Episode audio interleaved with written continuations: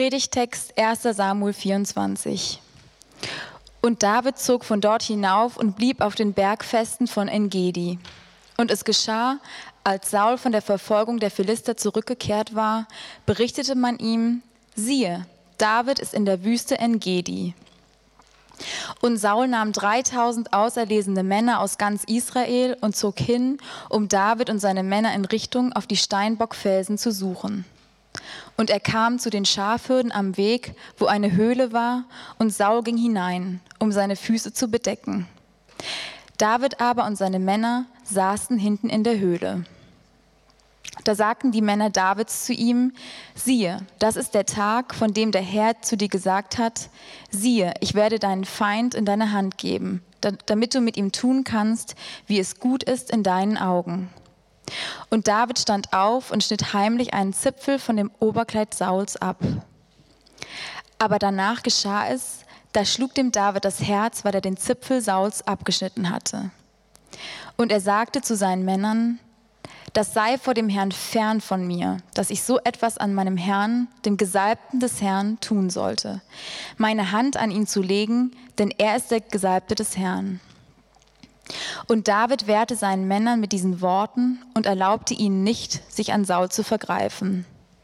Und Saul stand auf, trat aus der Höhle heraus und zog seines Weges. Danach machte David sich auf, ging aus der Höhle hinaus und rief hinter Saul her, Mein Herr und König. Und Saul sah sich um, und David neigte sein Gesicht zur Erde und warf sich nieder. Da sagte David zu Saul, Warum hörst du auf die Worte von Menschen, die sagen, siehe, David sucht dein Unglück? Siehe, an diesem Tag haben deine Augen gesehen, dass der Herr dich heute in meine Hand gegeben hat in der Höhle. Und man drängte mich, dich umzubringen. Aber ich habe dich verschont und dachte, ich will meine Hand nicht an meinen Herrn legen, denn er ist der Gesalbte des Herrn. Sieh, mein Vater, ja sieh den Zipfel deines Oberkleides in meiner Hand. Dann, dass ich einen Zipfel deines Oberkleides abgeschnitten und dich nicht umgebracht, umgebracht habe, daran erkenne und siehe, dass, mein Hand, dass meine Hand rein ist von Bosheit und Aufruhr. Ich habe mich nicht an dir versündigt. Du aber stellst meinem Leben nach, um es mir zu nehmen. Der Herr richte zwischen mir und dir, und möge der Herr mich an dir rächen. Aber meine Hand soll nicht gegen dich sein. Wie das alte Sprichwort sagt, von den Gottlosen kommt Gottlosigkeit, aber meine Hand soll nicht gegen dich sein. Hinter wem zieht der König von Israel her? Wem jagst du nach? Einem toten Hund, einem einzelnen Floh. So sei denn der Herr Richter und richte zwischen mir und dir. Er sehe da rein und führe meine Rechtssache und verschaffe mir Recht gegen dich. Und es geschah, als David diese Worte an Saul beendet hatte, sagte Saul, ist das nicht deine Stimme, mein Sohn David? Und Saul erhob seine Stimme und weinte. Dann sagte er zu David, du bist gerechter als ich denn du hast mir Gutes erwiesen, ich aber habe dir Böses erwiesen. Du hast heute bewiesen, wie du Gutes an mir getan hast, als der Herr mich in deine Hand ausgeliefert hatte und du mich nicht umgebracht hast. Denn wenn jemand seinen Feind findet, lässt er ihn dann im Guten seinen Weg gehen? So möge der Herr dir Gutes vergelten für das, was du heute an mir getan hast. Und nun siehe, ich habe erkannt, dass du König, ja König werden wirst und dass in deiner Hand das Königtum Israels Bestand haben wird. So schwöre mir nun bei dem Herrn, dass du meine Nachkommen nicht ausrotten und meinen Namen nicht austilgen wirst aus dem Haus meines Vaters. Und David schwor es Saul. Und Saul ging in sein Haus zurück. David aber und seine Männer stiegen auf die Bergfeste hinauf.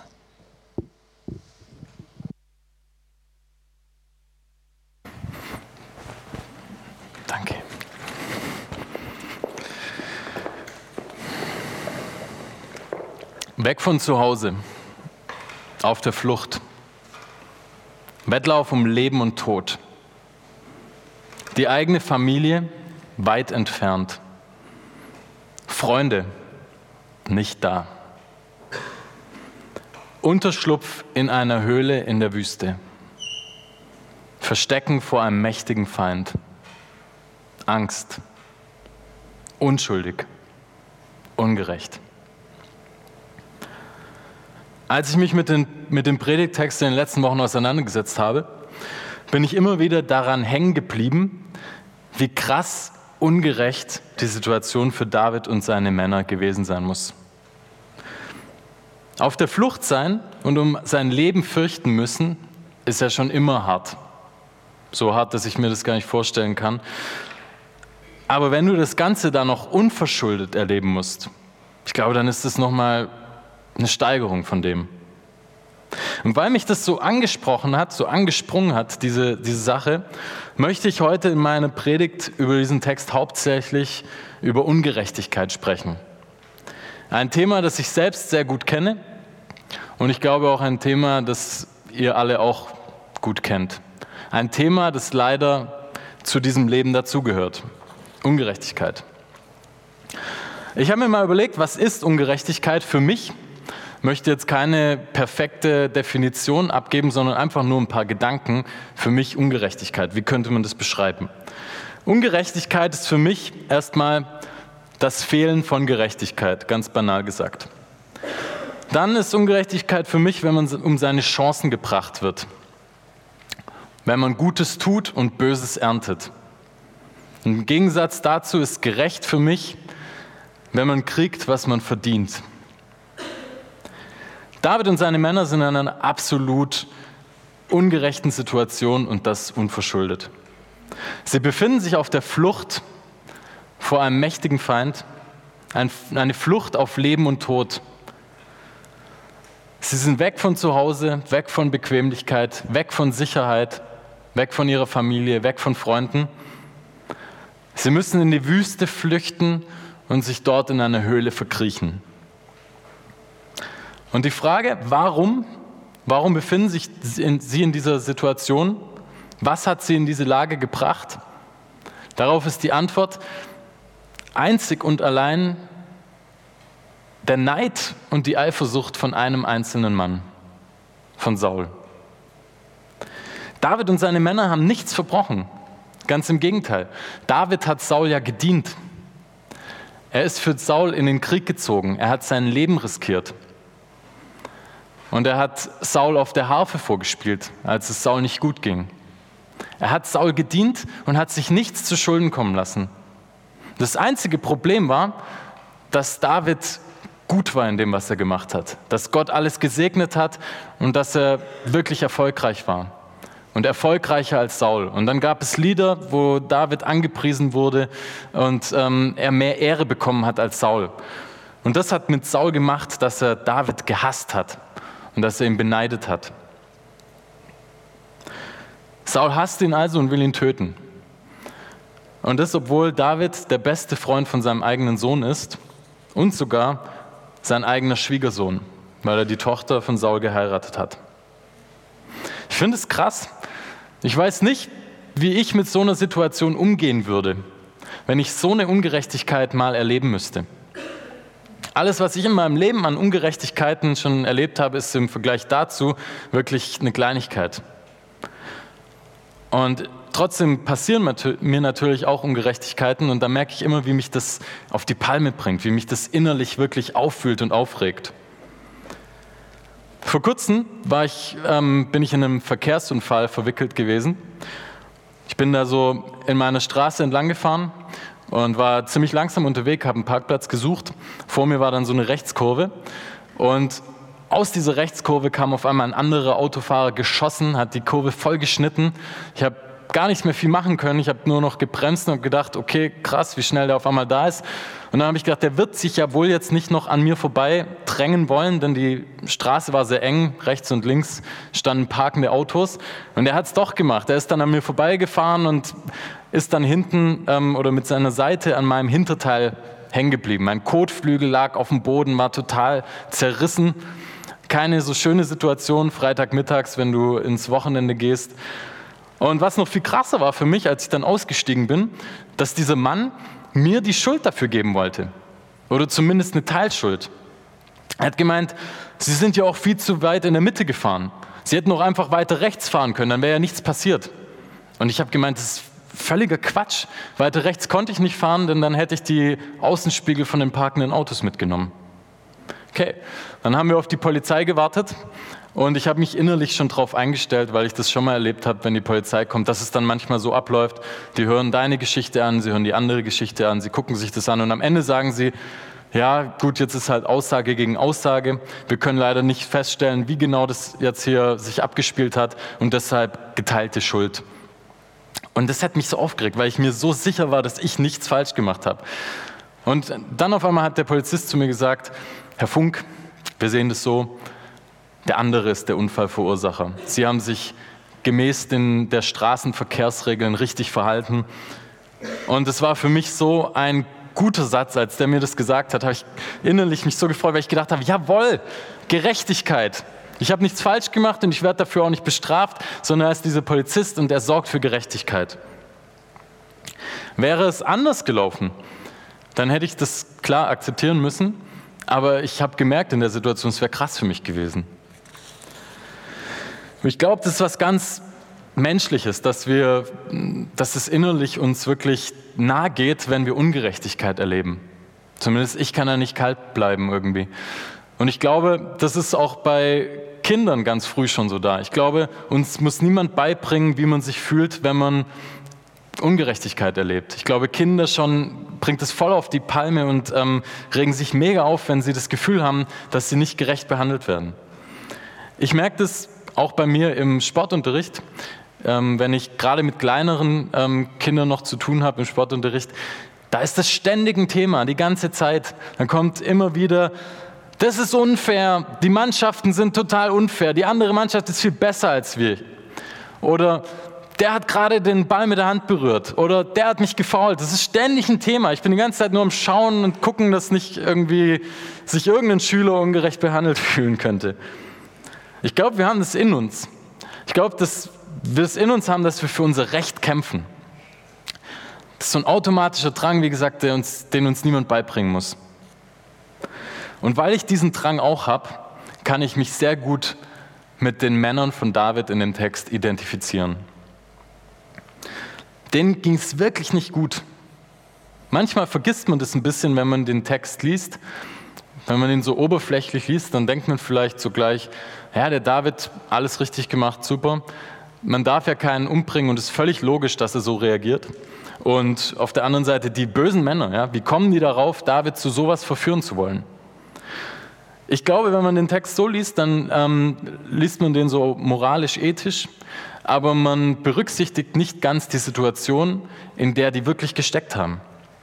Man kann sich da nicht so richtig einfühlen dann. Denn die Männer, die hatten einfach Angst. Steht auch ein Kapitel vor, 23, Vers 3, da sagen sie zu David, wir fürchten uns. Und sie fürchten sich auch völlig zu Recht. Denn Saul, der mächtigste Mann in Israel, möchte sie umbringen. Da geht es um viel mehr. Es geht um Leben und Tod. Es geht um viel mehr als bei mir um die Frage, welche Versicherung übernimmt jetzt die Kosten für die Reparatur. Und ich finde die Situation einfach so krass. Du musst dir vorstellen, in deinem Leben läuft alles schief irgendwie. Du bist auf der Flucht, du kannst nicht mehr bei deiner Familie leben, du hast Angst, du kannst nachts nicht mehr ruhig schlafen und nur ein einziger Mann ist dafür verantwortlich. Nur ein einziger Mann. Und stell dir vor, dieser Mann wäre weg, diesen Mann wird es nicht mehr geben, dann wäre Gerechtigkeit wieder da. Dann könntest du wieder zu, nach Hause zu deiner Familie. Du könntest dich wieder sicher fühlen. Du könntest wieder ruhig schlafen. ist doch klar eigentlich, dass die Männer sagen, das ist die Chance. Und wie absurd ist die Situation auch wieder. Ja, da verstecken die sich in der Höhle, David und seine ungefähr 600 Mann. Und dann auf einmal kommt dieser eine Mann, der für alles verantwortlich ist, in diese Höhle, genau in diese Höhle, setzt sich hin und bedeckt seine Füße. Wisst ihr, was das heißt, seine Füße bedecken? Auf Klo, ja genau. Er kackt, ja, kann man auch sagen. Und das, ich finde es so absurd irgendwie, ja, wann ist man wehrloser, als wenn man auf dem Klo sitzt irgendwie, ja? Und ähm, du machst dir überhaupt keine Gedanken über irgendwas. Jedenfalls ich nicht, ja. Du bist in dem Moment irgendwie, gehst da drin auf irgendwie und ähm, du bist völlig wehr, äh, wehrlos Und so eine Situation haben wir. Und, und ich, das ist so absurd, dass ich das voll verstehen kann, dass die Männer denken, oh, das muss doch von Gott so gelenkt sein. Gott gibt uns diesen Mann völlig wehrlos. Und es ist doch so ein Zeichen, wir können Gerechtigkeit herstellen. David, bring diesen Mann um, der für alles Schlechte in unserem Leben gerade verantwortlich ist. Stell Gerechtigkeit her, es ist dein Recht. Ungerechtigkeit fühlen stiftet zum Kämpfen an. Stiftet dazu an, alle Mittel einzusetzen, die notwendig sind. Che Guevara hat mal gesagt, seid vor allem immer fähig, jede Ungerechtigkeit gegen jeden Menschen an jedem Ort der Welt im Innersten zu fühlen. Das ist die schönste Eigenschaft eines Revolutionärs. Ungerechtigkeit fühlen motiviert zum Kämpfen, ist ein Antrieb zum Kämpfen. Und ich glaube, wenn man Ungerechtigkeit fühlt, dann ist es auch wieder das Allerlogischste, dass man dagegen vorgeht.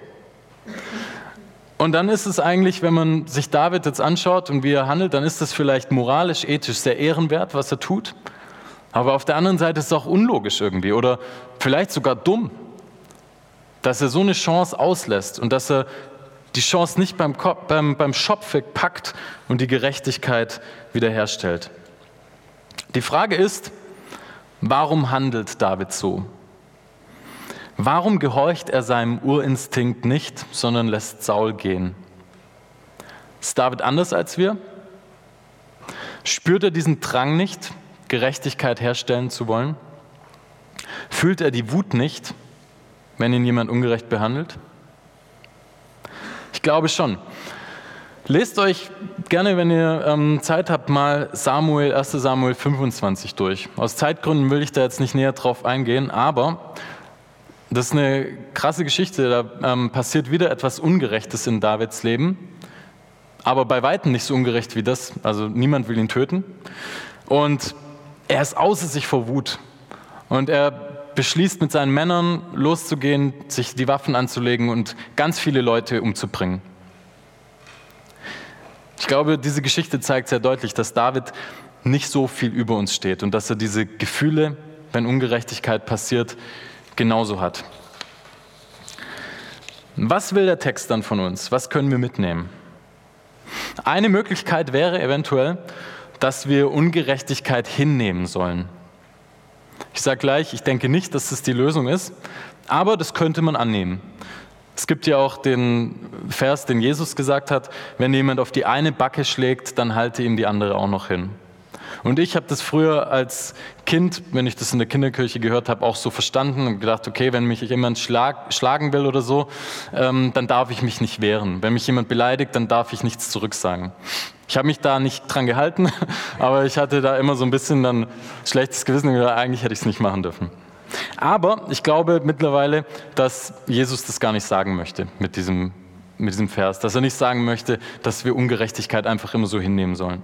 Und ich glaube auch nicht, dass der Text, den wir jetzt gelesen haben, dass der das von uns möchte. Denn ich glaube, auch David macht das gar nicht. David nimmt die Ungerechtigkeit ja auch nicht einfach so hin, sondern er flieht vor der Ungerechtigkeit. Das ist zwar was anderes, als jetzt mit aller Gewalt dagegen zu gehen, klar, ähm, aber es ist auch nicht einfach nur die Ungerechtigkeit hinzunehmen. Und ich glaube, deshalb ist der vielleicht interessante Punkt, wie sollte man dann gut darauf reagieren? Welche Handlungsvarianten haben wir, wenn uns Ungerechtigkeit begegnet? So, und jetzt gibt es in dem Text und auch in den folgenden Kapiteln immer mal wieder so eine Formulierung, die ich jetzt auch mal mitgebracht habe. Und zwar ist es die Formulierung Böses mit Gutem vergelten. Ich habe das jetzt einfach mal so übernommen, in den Text haben wir es auch gelesen. Und ich habe mir überlegt, bei diesen Aktion-Reaktion, was ist denn da das Normale? Und ich habe mir überlegt, eigentlich ist es normal, wenn uns etwas Böses passiert, dass wir dann böse reagieren. Oder böse ist ein bisschen hoch, hochgegriffenes Wort, aber ähm, wie gesagt, es steht da in dem Text. Anders ausgedrückt, wenn mich jemand dumm anmacht, dann ist für mich erstmal normal, dass ich diesen Impuls habe, auch zurück dumm anzumachen.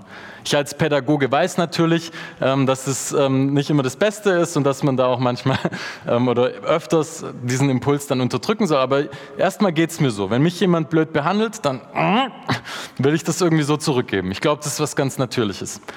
Auf der anderen Seite ist es auch ganz natürlich, wenn jemand mir Gutes tut, wenn mich jemand gut behandelt, dass ich dann auch gut antworte. Wenn mir jemand freundlich begegnet, mich anlächelt, mir nett guten Tag sagt, dann ist es ganz normal, dass ich das erwidere und dass ich auch nett zurück guten Tag sage und lächle. So, und jetzt kommen wir zu zwei anderen Dingen und die finde ich ähm, ungewöhnlich und krass. Ähm, und zu dem ersten Gutes mit Bösen vergelten habe ich ein kleines Hörbeispiel mitgebracht. Das wir jetzt bitte uns mal kurz anhören. Okay. Badesalz, ziemlich legendär. Ähm, ich fand, es hat ganz gut gepasst zu dem, ja, Gutes mit Bösem vergelten. Ja, wenn jemand freundlich ist und sich gut verhält irgendwie, dann so krass zu reagieren, das ist auch irgendwie unlogisch, ungewöhnlich, unnormal. Und am allerkrassesten ist aber wahrscheinlich, ähm, wenn mir jemand etwas Böses tun möchte und ich reagiere darauf gut, so wie es David in der Geschichte gemacht hat. Das ist ungewöhnlich. Das ist nicht logisch und das bringt Leute aus der Fassung. Das hat auch Saul aus der Fassung gebracht. Saul möchte ja David umbringen. Und dann auf einmal merkt er nach der Reaktion von, von David, wie krass das ist und vergisst völlig irgendwie so seinen Neid und seinen Hass und lässt von seinem Plan ab, David zu töten. Irgendwie ist er völlig baff davon, dass David so handelt. Und zwei Kapitel später ist nochmal die Situation. Also Saul vergisst es dann auch wieder, ähm, dass David so an ihm gehandelt hat und ähm, ist wieder auf der Suche nach David, will ihn wieder umbringen und wieder passiert sowas. Und auch dieses Mal bringt es ihn völlig aus der Fassung. Und er vergisst seinen Hass und seinen Neid. Irgendwie diese Reaktion oder diese Aktion von David ist irgendwie stärker als der Hass, den Saul in sich trägt. Die entscheidende Frage ist dann vielleicht, wie kann David das schaffen? Wie kann er so handeln? Und vielleicht auch, wie können wir mal so handeln? Wie können wir das schaffen? Vorneweg, ich glaube nicht, dass David besser ist als wir. Wir schauen uns im Jesus-Treff ja gerade das Leben von David an und wir werden da auch noch auf Tiefpunkte zu sprechen kommen, die deutlich zeigen, ich glaube, David steht nicht auf einer höheren Stufe als wir. Ich glaube auch nicht, dass der Schlüssel darin liegt, dass wir uns einfach mehr bemühen müssen sich einfach immer mehr vorzunehmen, ich will ein gutes Leben führen, ich will ein gutes Leben führen. Ich glaube auch nicht, dass es verkehrt ist, wenn man das sich vornimmt, wenn man ein gutes Leben führen möchte. Da spricht eigentlich nichts dagegen, aber ich glaube zumindest, dass ich damit nicht so weit komme. Wenn mir jemand wenn, oder wenn mir große Ungerechtigkeit passiert, wenn mir etwa, jemand etwas Böses tut, wenn es dann nur vielleicht so oberflächlich böse ist, mich nicht so richtig kratzt, klar, dann kann ich darüber stehen aus eigener Kraft. Aber wenn mich jemand wirklich tief drin trifft, vielleicht an meinem wunden Punkt, dann glaube ich, schaffe ich das nicht, dann geht es über meine Kraft. Und ich bin so frei und verwende hier an dieser Stelle einen Bibelvers, der in der Bibel eigentlich an einer ganz anderen Stelle steht, aber ich glaube, wir können ihn auch auf diese Situation anwenden. Der steht in Matthäus 19, Vers 26. Bei den Menschen ist es unmöglich, bei Gott aber sind alle Dinge möglich. Ich glaube, da sind wir wieder komplett in unserem Jahresthema drin. Knet und Beton. Knet als Bild für so einen verformbaren Glauben, ein verformbares Herz. Ich glaube, dass es nicht unser Ziel sein sollte, zu versuchen, unser Herz selber zu verformen die ganze Zeit, sondern ich glaube, der Schlüssel liegt darin, dass wir zulassen, dass Gott unser Herz verformen kann. Und ich glaube, dass es in dieser Geschichte auch mit David passiert, dass Gott sein Herz verformt hat. Denn David hat Erfahrungen gemacht, gute Erfahrungen mit einem guten Gott. David hat irgendwann gemerkt, dass er nicht für seine Gerechtigkeit selber kämpfen muss, dass er diese Blutschuld nicht auf sich laden muss, weil Gott selbst für seine Gerechtigkeit kämpft. Ich glaube, das ist die Lösung, so banal das vielleicht auch klingt. Du musst nicht mehr für deine Gerechtigkeit selber kämpfen, wenn du weißt, dass es eine höhere Instanz gibt, die für deine Gerechtigkeit kämpft. Mir ging das so beim Verkehrsunfall. Ich konnte mich in dem Moment einfach relaxed zurücklehnen, als die Polizei gesagt hat, Herr Funk, sie haben nichts Falsches getan. Die Schuld liegt bei dem anderen. Und Schüler von mir im Sportunterricht können sich zurücklehnen und müssen nicht mehr kämpfen und schreien und so weiter, wenn sie merken, da draußen steht ein Lehrer, der passt auf und der pfeift, wenn irgendwo ein Foul geschieht. Mir ist dann letzte Woche nochmal was passiert, ich fand es auch voll passend. Ähm, ich hatte am Donnerstag oder Schüler von mir, ich bin mit Schülern auf ein Fußballturnier gefahren. Jugend trainiert für Olympia, Schüler, ähm, Fußball. Und da hatte ich einen Schüler, den habe ich mitgenommen und habe gesagt, du spielst in der Innenverteidigung. Und der Schüler ist ein richtiger Hitzkopf. Ja? Ähm, und ich habe ihm schon gesagt, Firat, du musst dich zusammenreißen. Der Schiri wird irgendwann mal was pfeifen, was dir nicht passt, aber bitte sei ruhig, beschimpfe ihn nicht, sag keine Ausdrücke und so weiter. Ich habe ihm gesagt, hey, die Schiedsrichter, das sind ältere Leute, die haben da keine Geduld. Die schmeißen dich sofort vom Platz, wenn du denen irgendwie dumm kommst. Und dann hat er mir am Abend vor dem Turnier noch äh, eine Nachricht geschrieben. Und ähm, ich habe die mal mitgebracht, habe die auch nicht verändert, denn das ist ja ein Zitat, Zitate soll man ja nicht verändern. Und er hat geschrieben, Herr Funk, ich habe so Power und ich werde nicht dazwischen reden, also wegen Fouls oder so. Aber das müssen Sie dann machen. Wenn es gegen uns unfaire Sachen gibt, dann müssen Sie schreien und sagen, was machen Sie? Also zum Schiri, hahaha. Und ich fand einfach, das hat, das hat so perfekt gepasst, weil Vierrad genau das auch begriffen hat. Der hat sich wahrscheinlich selber so ein bisschen hinterfragt und hat gemeint, okay, es stimmt, wenn der Schiri irgendwas pfeift, dann werde ich mich mega aus, aufregen und das ist dann nicht gut für mich, weil dann fliege ich vom Platz. Wie also kann ich mich locker machen? Und dann hat er zu mir gesagt, wenn ich weiß, dass Sie da draußen für mich kämpfen, wenn ich weiß, dass Sie für Gerechtigkeit kämpfen, wenn da auf dem Feld irgendwas ungerecht ist, dann kann ich mich zurücklehnen. Dann muss ich das selber nicht mehr machen.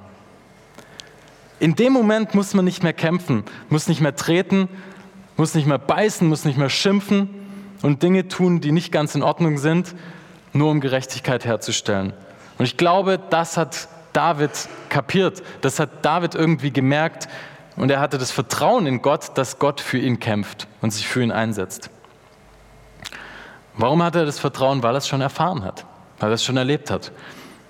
Er weiß zum einen, er wurde von Gott dazu bestimmt, König zu werden. Und ich glaube, er hat diese Zusage als Gott und hat deshalb das Vertrauen, dass seine Story nicht irgendwo in der Höhle in der Wüste enden wird. Und er hat erlebt, dass Gott ihn beschützt, im Kampf gegen Goliath zum Beispiel. Oder auch in der Situation, als ein rasender Saul einen Speer nach ihm wirft. Und er hat gemerkt, dass Gott ihn auch auf der Flucht beschützt. Das ist so eine krasse Situation, auch wieder ein Kapitel vorher, ähm, Kapitel 23. Da gibt es für äh, David und seine Männer keinen Ausweg mehr. Die sind komplett umzingelt und einge eingekeilt von Saul und seinen Männern. Die können nicht mehr fliehen. Und sie sind krass in der Unterzahl. Saul hat ungefähr fünfmal so viele Soldaten dabei. Es ist eigentlich völlig am Ende und dann das, passiert das große Wunder. Auf einmal kommt ein Bote zu Saul und er sagt ihm, hey, die Philister haben Israel angegriffen. Und Saul rückt sofort mit seiner ganzen Armee ab und geht in den Krieg gegen die Philister. David und seinen Männern passiert gar nichts. Ich glaube, David hat gemerkt, auch wenn die Situation, in der er sich befindet, noch so bescheiden, noch so schlecht ist, dann ist Gott trotzdem da und hält die Hand drüber. Und ich glaube, David weiß deshalb, dass er loslassen kann, dass er selber nicht kämpfen muss, dass er deshalb selber auch nicht Blutschuld auf sich nehmen muss im Kampf um seine Gerechtigkeit. Ich glaube, das ist der Schlüssel für uns, dass wir nicht uns vornehmen müssen, moralisch, ethisch ein besseres Leben zu führen, und ich glaube, wenn wir aus diesem Dilemma nicht rauskommen, irgendwie, dass wir immer das Gefühl haben, wir müssen immer für unsere Gerechtigkeit kämpfen, dann haben wir wahrscheinlich einfach auch noch nicht erfahren, erlebt und begriffen, dass Gott da ist und dass Gott für uns kämpft und dass Gott auch unsere Gerechtigkeit will. Vielleicht denkst du jetzt Folgendes, kann ich mir vorstellen. Du denkst dir vielleicht, ja, aber es passiert ja momentan auch sehr viel Ungerechtes auf dieser Welt. Und oft scheint es da keinen Gott zu geben, der eingreift. Nichts passiert. Wo ist denn der gerechte Gott? Und als Antwort vertrösten da manche auf das ewige Leben, das Leben nach dem Tod und sagen, okay, momentan ja, viel Ungerechtigkeit, aber es wird mal später ein Leben geben, wo es keine Ungerechtigkeit mehr gibt. Und ich glaube auch, das ist richtig, das ist nicht so verkehrt. Ich habe da einen Bibelvers mitgebracht, Hammer Bibelvers, Offenbarung 21, Vers 4, da steht es richtig gut drin. Und Gott wird abwischen alle Tränen von ihren Augen. Und der Tod wird nicht mehr sein. Weder Leid noch Geschrei, noch Schmerz wird mehr sein. Denn das Erste ist vergangen. Ich glaube, das kann ein Trost sein, zu sagen, irgendwann hört die Ungerechtigkeit auf. Aber ich möchte trotzdem auch nicht an dieser Stelle aufhören und stehen bleiben und sagen, okay, alles, was, an, was mit Gerechtigkeit zu tun hat, passiert dann halt irgendwann in einem späteren Leben. Sondern ich glaube, das Reich Gottes ist jetzt ja auch schon da. Und Gott ist jetzt schon da. Der Gott der Gerechtigkeit ist jetzt schon da. Und ich will mich nicht von all dem Ungerechtigen, was passiert, unterkriegen lassen. Ich will nicht resignieren und sagen, okay, die Ungerechtigkeit passiert und wir können nichts dagegen tun. Denn wir dürfen ja aktiv sein. Ich glaube, wir sollen auch aktiv sein. Die Bibel ist voll davon, mit Stellen, wo wir aufgefordert werden oder wo Menschen aufgefordert werden, gegen Armut, gegen Hunger, gegen Leid vorzugehen. Und es gibt noch was anderes. Und ich glaube, je dunkler die Tage, je größer die Ungerechtigkeit, je weiter weg Gott scheinbar sein mag, umso lauter sollten wir zu Gott schreien. Umso lauter sollten wir ihm die Dinge hinlegen und sagen, hier, damit komme ich nicht klar. Siehst du diese Ungerechtigkeit? Bitte mach was dagegen. Das hat David vollgetan. Denk mal an die ganzen Psalmen, die, er geschrieben hat. Da gibt es Psalme, wo er so ehrlich ist und wo du so die Verzweiflung, die er fühlt, die er spürt, herauslesen kannst. Das war nicht immer alles so easy für, für David. Er hat es gemacht, er ist zu Gott hingegangen und hat gesagt, ich bin am Ende, ich kann nicht mehr. Ich weiß nicht mehr ein, ein und aus, überall Feinde. Gott, kümmere du dich bitte darum. Stell du Gerechtigkeit her.